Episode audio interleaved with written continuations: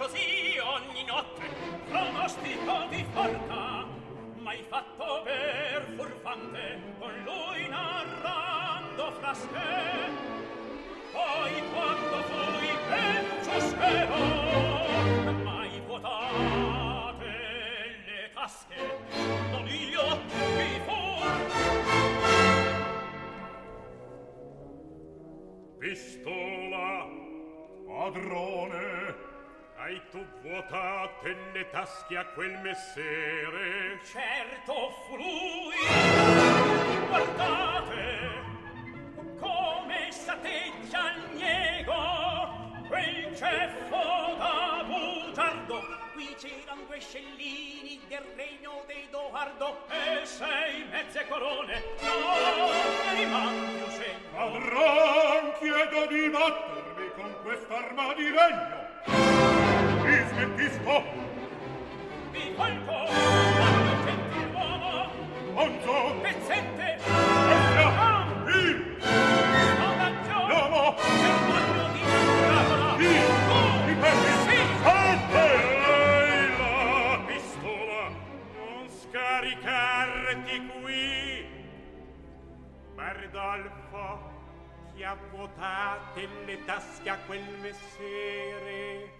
furon dei due.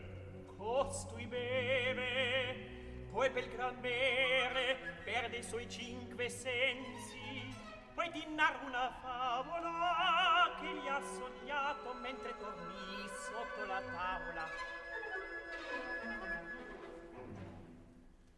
Lodi se ti capaciti del vero tu sei sicuro. I fatti son negati. E vattene in pace.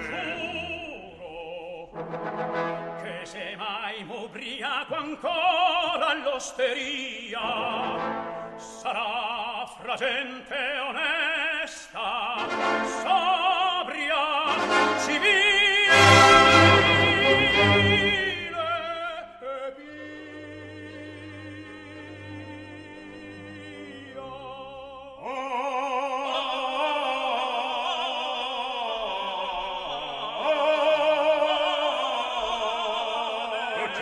antifona la urlate in contrattempo l'arte sta in questa massima. Rubar con garbo e a tempo. Siete dei razzi artisti. Oh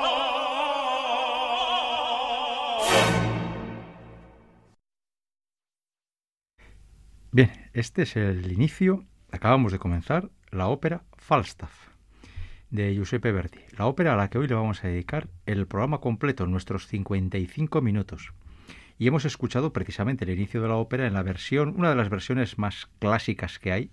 Yo creo que no la mejor, pero por lo menos sí es muy clásica, donde el señor Sir John Falstaff es Giuseppe Taddei y el director es ni más ni menos que Herbert von Karajan. Estamos en la taberna de la jarretera. Eh, Sir John Falstaff, que es un noble británico que tiene un morro que se lo pisa y que está eh, gordo, viejo, pero que aún se cree que con su apellido y con su cargo nobiliario puede ligar cuando y como y con quien quiera, está con sus dos sirvientes, Pistola y Bardolfo, ha recibido la visita de un enfadadísimo doctor Caius, al que le ha mandado a freír gárgaras enseguida, y acaba y va a proponer ahora mismo a sus dos criados que hagan llegar a dos mujeres jóvenes ambas eh, sendas cartas de amor.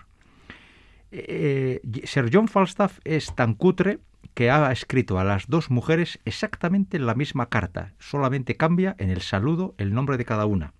Alice Ford en un caso y Meg Page en el otro. En, el, en, realidad, Sir John Falstaff no es que quiera ligar con ellas, lo que le gustaría muchísimo es conseguir la bolsa de las familias, el dinero de los, de los eh, maridos.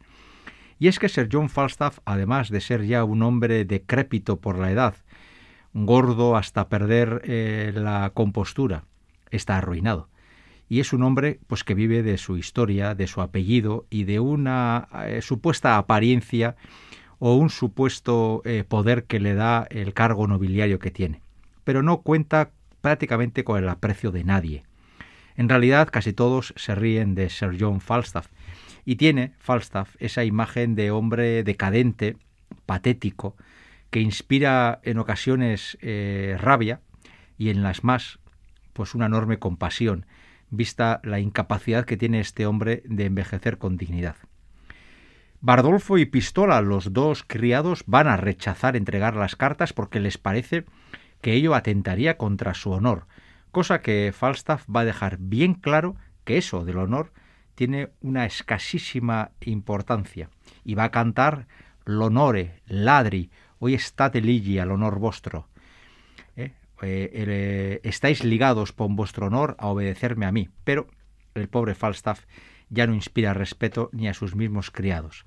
Vamos a escuchar este segundo corte musical, este fragmento de Falstaff, haciendo la apelación que hace al honor, en la voz de uno de los históricos barítonos de la primera mitad del siglo XX, Tita Rufo.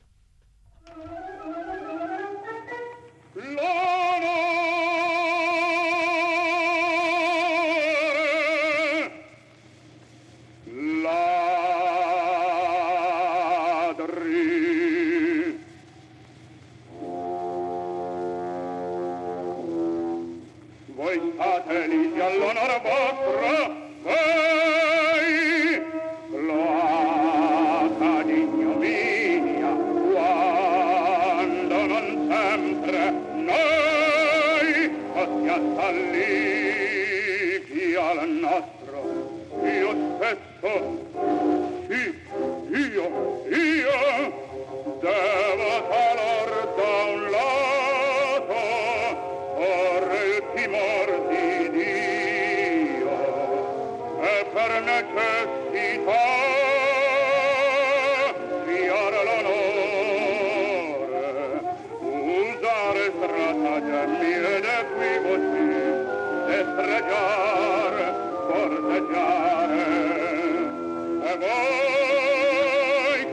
senti, ecco l'occhiata, torva da gatto pardo, ai i feti disignati, avete a forza il vostro onore, e onore, e onore, e onore, e eh! pancia, e baia!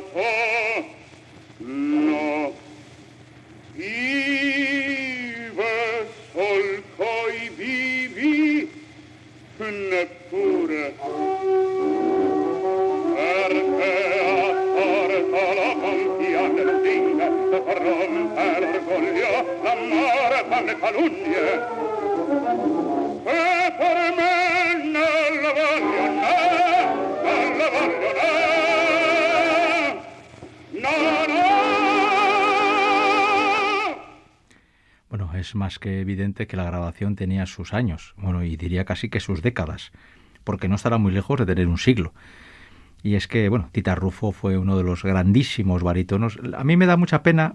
Estas grabaciones tienen la parte buena de que oímos voces de épocas muy remotas y que eran grandísimos cantantes. A mí siempre me da mucha pena que la orquesta y los matices orquestales que Verdi escribió en esta ópera pues quedan bastante diluidos porque la grabación es bastante mala, ¿no? Eh, Recoge de forma bastante eh, poco afortunada eh, los sonidos de la orquesta. Y en este fragmento en concreto, Verdi juega mucho con la palabra y con el sonido para cargar de ironía al personaje de Sir John Falstaff. Y bueno, la orquesta subraya esos noes que va en las elucubraciones de Falstaff.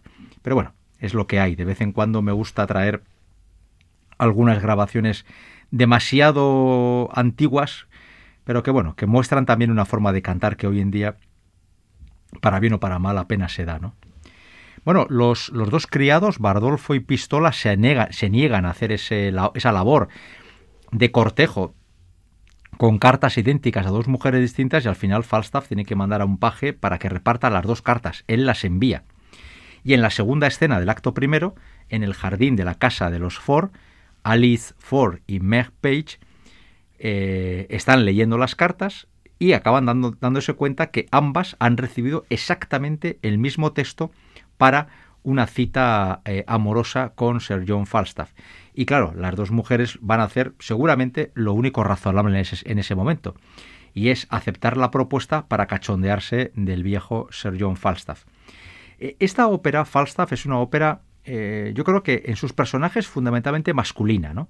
Luego hablaremos del señor Ford, pero tenemos aquí a, Falstaff, sus dos criados, el doctor Caius, Ford y Fenton, el joven. Sin embargo, la presencia de las mujeres, aunque no estén dotadas, mmm, por así decirlo, de momentos eh, en solitario, momentos de gran lucimiento, quizás con la excepción de Naneta, las cuatro mujeres que aparecen en la ópera son las dos ya mencionadas, Alice Ford, la hija, perdón, la esposa del señor Ford, y Meg Page, y luego tenemos a la criada, a la sirvienta, Quickly, y a Naneta, la hija de Alice Ford, una chica joven, casadera, que está profundamente enamorada de otro jovencito, Fenton, pero, que sería de la, de la ópera si no hubiera peros en el amor, que está prometida por parte de su padre con el doctor Caius, un señor bastante más mayor que Naneta, a la que Naneta, al que Naneta no quiere, verla, no quiere ver ni en pintura, y que supongo que será un buen partido por eso de la bolsa, pero desde luego no en cuanto al amor y a la afectividad para con esa joven. Con lo cual Naneta y Fenton tienen su rollito amoroso a escondidas de todo el mundo. Pues bien, Alice y Meg han decidido aceptar la propuesta fundamentalmente para reírse del impresentable de Falstaff. Pero mientras tanto, los dos criados de Falstaff, bastante enojados con la actitud poco caballerosa de su amo, han decidido pasarse al otro bando y han anunciado al señor Ford y al, doctor Caius que Falstaff tiene intención de ligar, en el caso del señor Ford, con Alice Ford, con su mujer. Y claro, a Ford no le gusta nada eso de que alguien se, entrometa en su vida familiar y trate de seducir a su esposa. Con lo cual eh, va a acabar enfadándose y va a empezar a elaborar un plan para dejar a Falstaff en evidencia. Es decir, Falstaff ha mandado las dos, las dos cartas y ha conseguido en apenas una escena de la cual no vamos a escuchar ningún fragmento, vamos a pasar al acto segundo, ha conseguido que Alice y Meg eh, se alíen para cachondearse de Falstaff y que Ford y el señor o el doctor Caius se alíen para tratar de darle una lección a este eh, ligón empedernido y eternamente fracasado que es Sir John Falstaff. Así termina eh, el acto primero.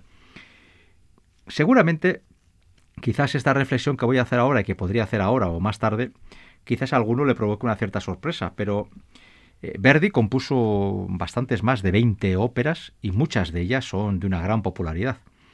Muchas veces hemos hablado los amigos de la ópera antes o después de una función sobre las óperas de Verdi, las que más nos gustan o disgustan, y casi siempre he vivido la misma situación, y es que cuando me preguntan ¿cuál es la ópera de Verdi que más te gusta?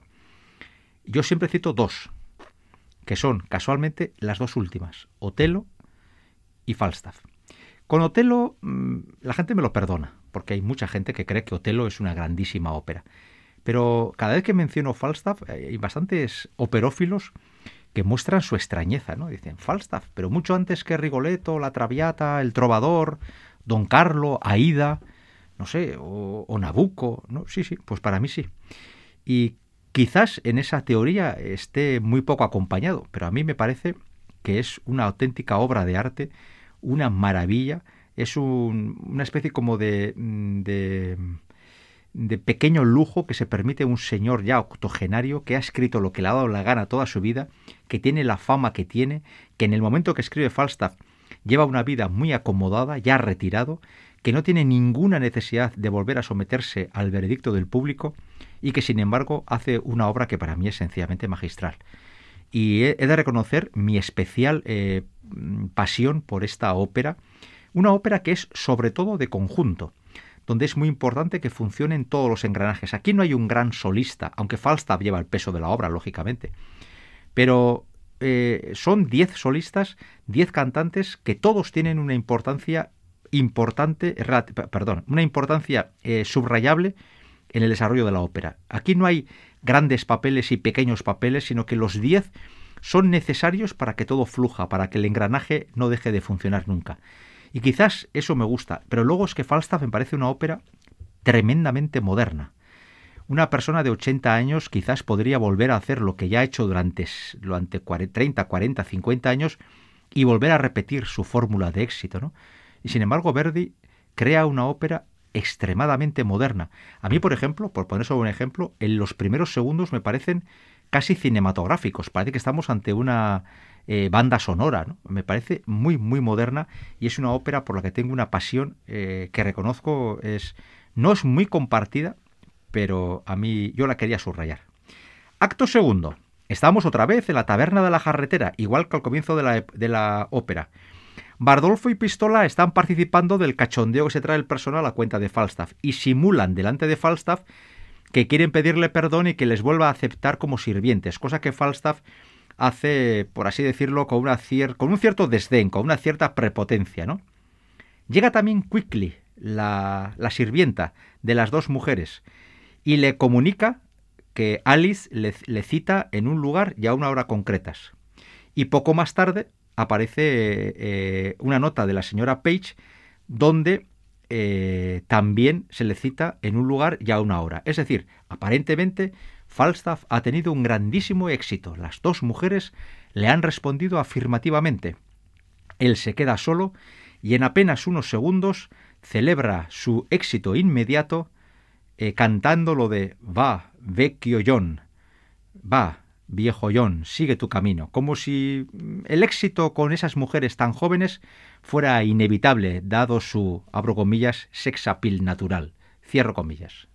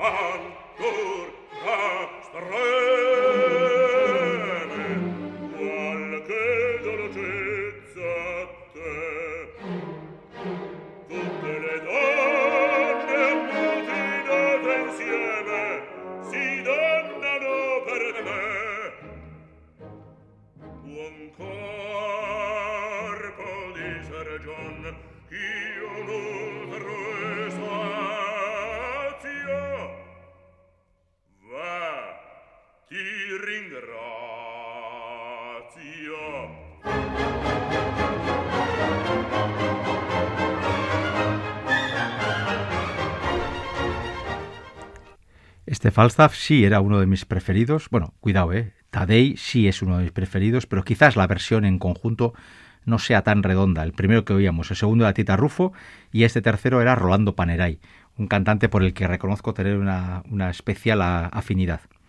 Bien, nada más irse Quickly aparece el señor Ford en su estrategia de castigar a Falstaff por su atrevimiento.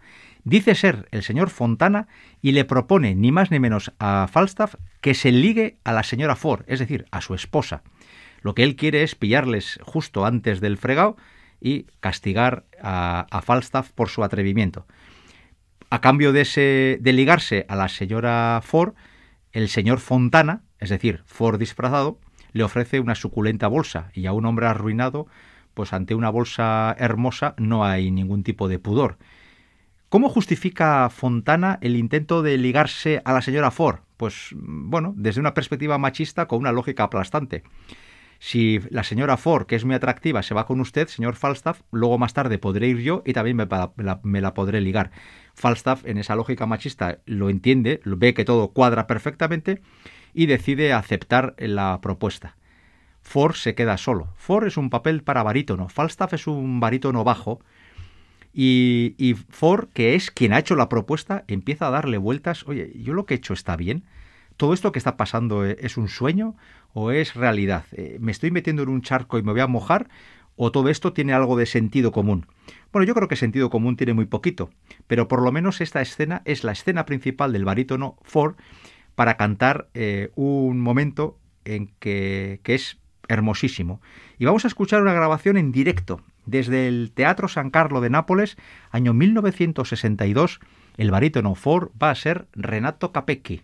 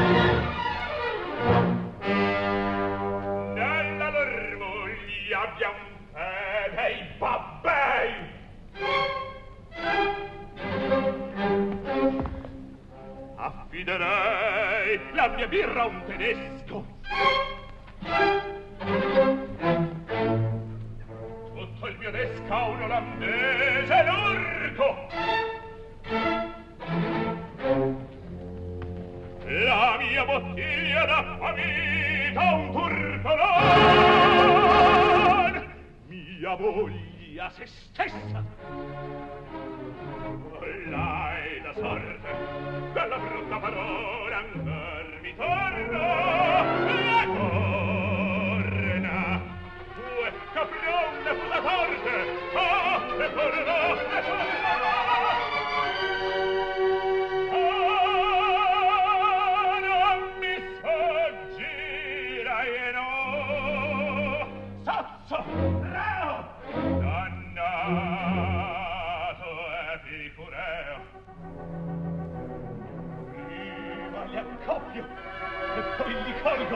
Accoppio, li cambio, li accoppio, li caldo, li caldo, li caldo, li caldo, li accoppio!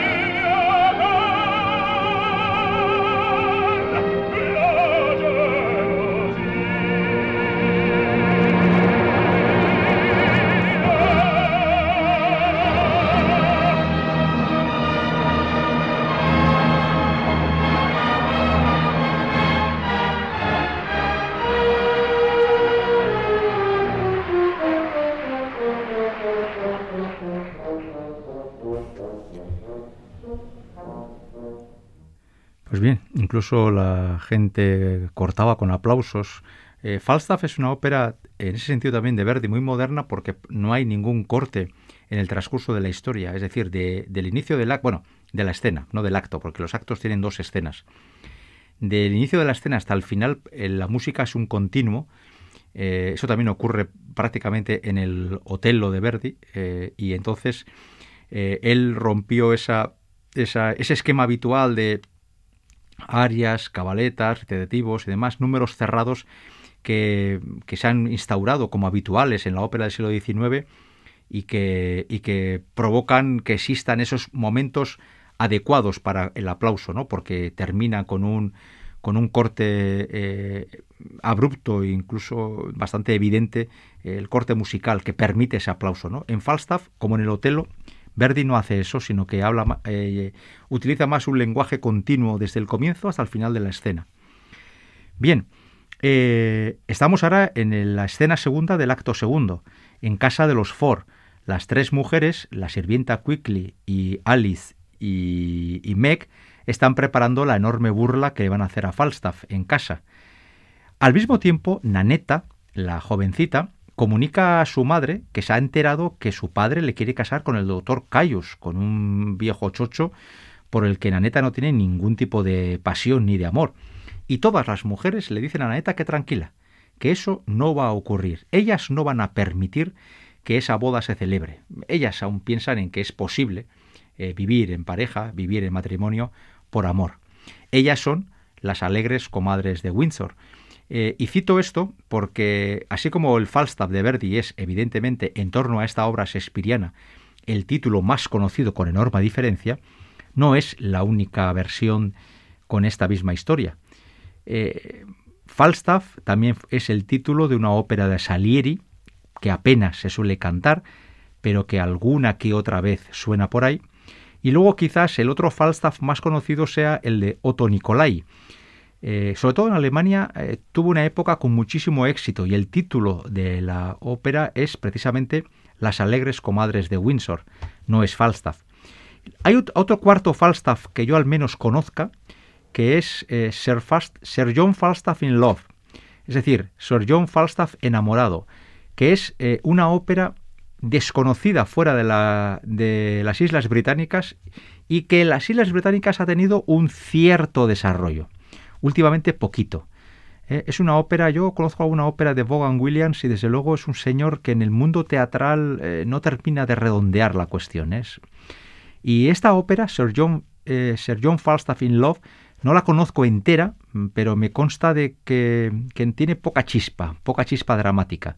Quiero decir con esto que estas son las alegres comadres de Windsor, estas comadres, estas mujeres que tienen una relación eh, muy de mucha gran amistad y que son capaces de aliarse para, por ejemplo, evitar el despropósito del señor Ford, es decir, casar a su hija Naneta con un vejestorio cuando además está profundamente y tiernamente enamorada del joven Fenton, que por cierto va a aparecer dentro de nada en nuestro programa.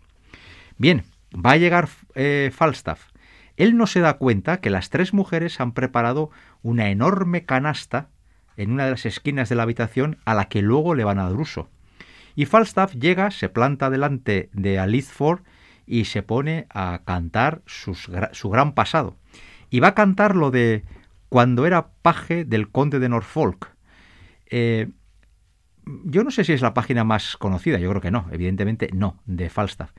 Pero es una de esas músicas que de hoy, que sé que la vamos a poner aquí, a esto de a, medio programa, llevo toda la santa mañana tarareándola sin parar. Es algo que no lo puedo evitar. Desde que conocí este fragmento, hará como unos 30 años, es un, esos fragmentos que de forma recurrente me vienen a la cabeza y no lo puedo evitar. Me puedo pasar horas o días tarareándolo continuamente, incluso en, en, lugares y en momentos bastante inadecuados, inadecuados.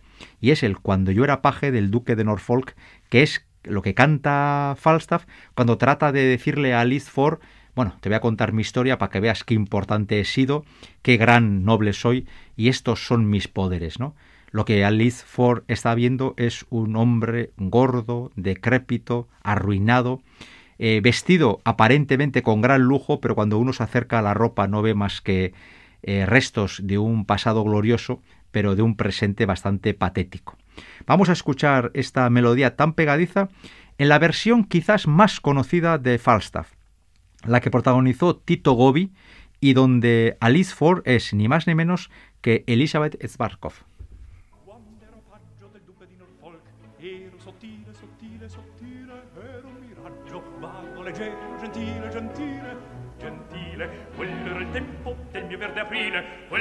tempo Tanto ero svilzo e snello che sarei guizzato attraverso un anello. Quando ero paggio ero sottile, ero sottile, ero un miraggio vago, leggero, gentile, gentile, gentile. Poi mi cegliate, io temo i vostri inganni, temo che amiate Chi? Mac. Lei, lei non già la sua faccia.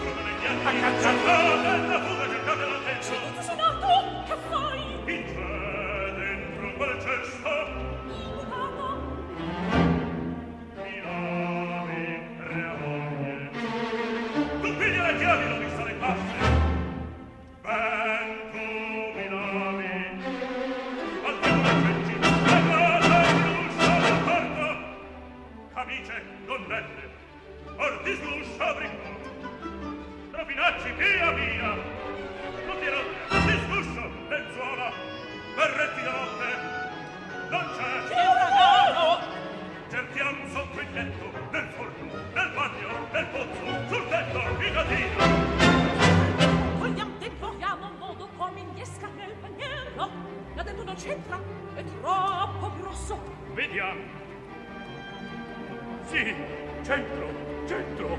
Devo chiamare il servizio, gioco e pulitore. Amo, amo te sola. Salvami, salvami. Aspetta, le sto. Aspetta, aspetta. Ai, ai. Ci sto, coprite. Resto, con la. Ya hemos podido observar, después de las andanzas de Falstaff, cuando cantaba lo del payo de Duque de Norfolk, en ese momento entraba Ford, el marido, muy enfadado, intuyendo que algo estaba pasando en su casa, y el pobre Falstaff suplicaba que le escondieran porque no quería caer en las manos de Ford. Y le van a meter en esa canasta que antes mencionábamos que estaba apartada en una esquina de la habitación. Es la canasta de la ropa sucia. Y le van a tapar, le van a meter en la canasta con todo lo gordo que está, y le van a tapar en esa canasta y le van a cubrir con ropa sucia para que nadie le encuentre. Va a entrar Ford, de hecho en esta escena ha entrado Ford, todo enfadado, sabe que el amante de su mujer puede estar ahí dentro, eh, era su plan, ¿no? Descubrirla y a ver. Y eh, ahí está, ahí está buscando a Falstaff desesperadamente hasta que de repente oye el ruido tenue de un beso y cree haber descubierto a Falstaff y a su mujer. Detrás de un biombo se encuentran esas dos personas que se han besado furtivamente.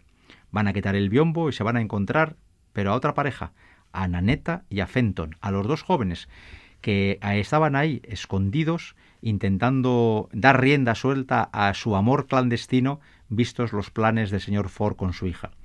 Al pobre señor Ford se le cae el mundo encima. Su mujer le engaña con uno, la hija se va con otro, tiene todo patas arriba y, eh, y bueno, está buscando explicaciones a todo esto. En ese, en ese ir y venir continuo de gente, Falstaff sigue escondido en la canasta y al final los sirvientes van a coger la canasta sin saber que Falstaff está dentro y como es la ropa sucia la van a volcar sobre eh, una zanja fuera por la ventana para que eh, las mujeres de la limpieza procedan a la limpieza de esa ropa. Así, Falstaff termina cayéndose por la ventana, rodeado de ropa sucia y perdiendo la poquita dignidad que le podía quedar. Así termina el acto segundo y entramos rápidamente, que andamos justos de tiempo, al acto tercero, el acto tercero, al principio, al señor Ford ya le han dicho todo lo que ha pasado con Falstaff, ya le han aclarado la situación y Ford ya está más tranquilo. Y ahora todos juntos deciden gastarle la última broma, la definitiva, al, al señor Falstaff para que aprenda a no intrometerse en la vida de los demás. Y le citan, y le citan en un parque, que venga vestido de cazador negro, es decir, un vestido bastante ampuloso y con un gorro enorme que está coronado por los cuernos de un ciervo. Falstaff está bastante extrañado de la propuesta que le hacen y no sabe si ir o no ir, pero le advierten que se va a hacer una fiesta en el bosque de disfraces y al final Falstaff decide ir. Nanetta, la joven, va a ir vestida de la reina de las hadas y espera, su padre espera que aprovechando la confusión de la fiesta pueda casarla con el doctor Caius sin que eh, la joven se entere. Bien, en la segunda escena ya estamos ya en el parque de Windsor a medianoche a la luz de la luna y ahí Fenton, el joven enamorado de Nanetta, canta Dal labro il canto estasiato vola. De mis labios sale volando mi canción de éxtasis, su declaración de amor por Nanetta. Este es prácticamente casi la única página que tiene Fenton en solitario en toda la ópera. Y este papel, en los teatros no sé, pero desde luego en las grabaciones discográficas siempre se cuenta con grandísimos tenores.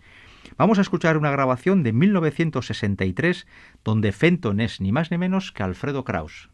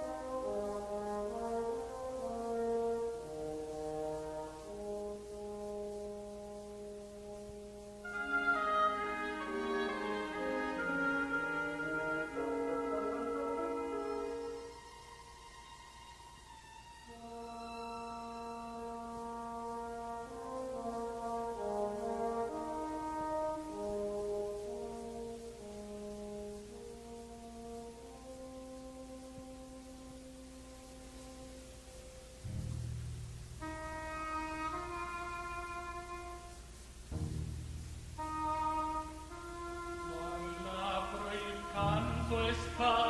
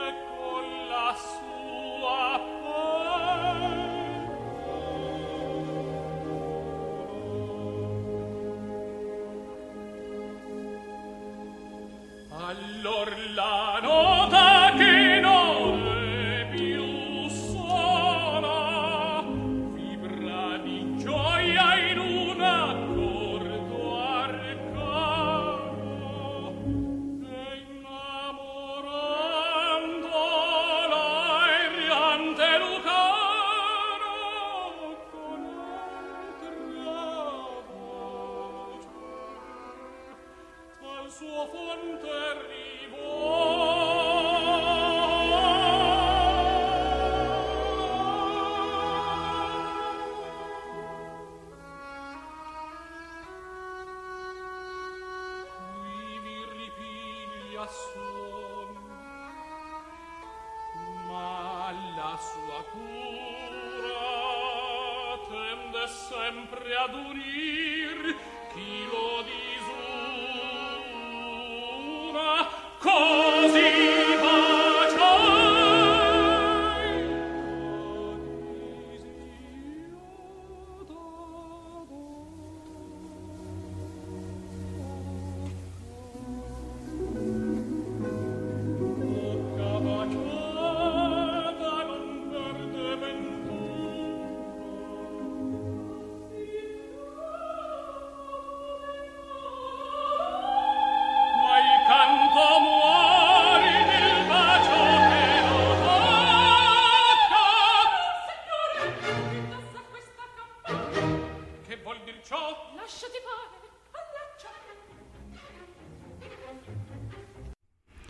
Esa voz que se añadía al canto del tenor era la de Naneta, que le correspondía, le venía a comunicar a Fenton que le correspondía el amor.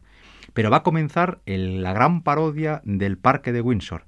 Ya están todos preparados y disfrazados. El pobre Falstaff está bastante desorientado. Es, es de noche, no sabe muy bien a quién tiene que esperar, qué es lo que va a ocurrir. Y Naneta, la que va disfrazada de reina de las hadas, eh, instruye a, sus ayudantes, a los que van a hacer los papeles de, los, de los gnomos que le van a acompañar a la reina de las hadas, sobre lo que hay que hacer de forma inmediata. Y este es el momento del lucimiento del personaje de Nanetta. Y vamos a escuchar ahora sus cuatro minutos en la voz de otra soprano histórica, Anna Moffo.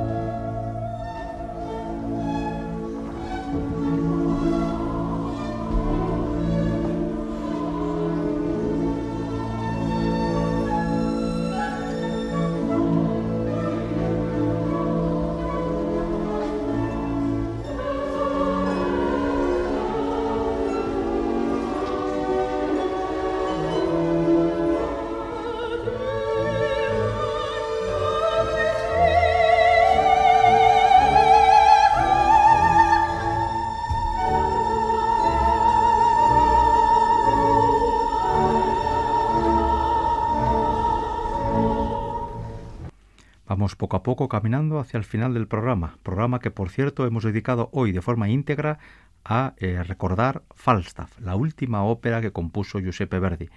Estamos en Radio Vitoria, esto es Operaón y es nuestro programa 216.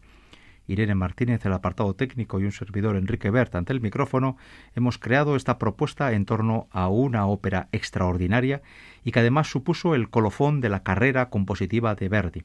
Y este colofón no podía ser mejor porque en los últimos tres minutos de esta ópera están cargados de ironía y de amor a la música y al teatro como pocas veces se ha visto.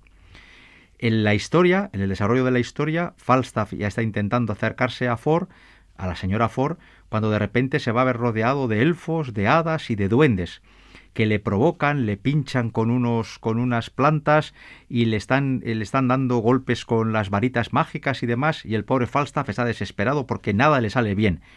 Hasta que de repente se da cuenta que uno de los que están allá es su criado Bardolfo disfrazado y empieza a entender que está siendo sometido a una grandísima burla.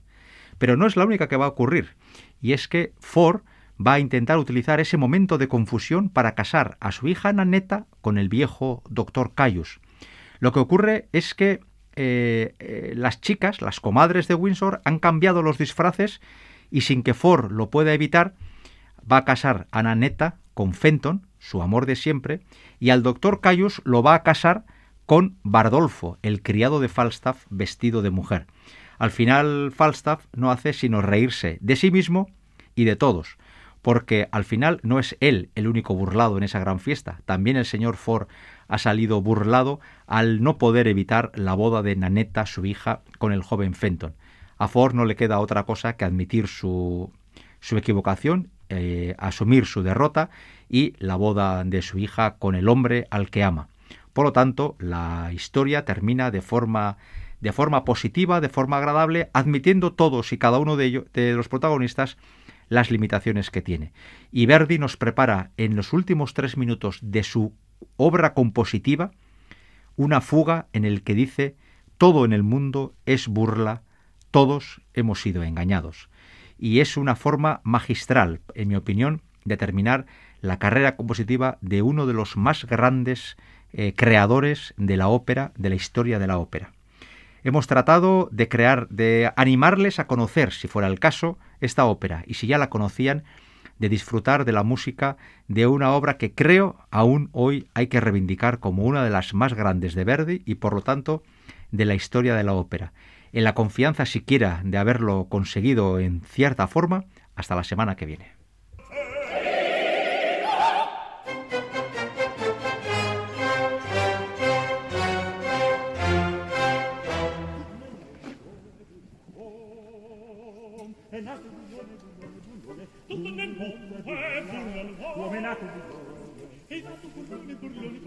bullone, bullone, bulla, bullerano, è nato bullone, bullone, bullone, bullerano,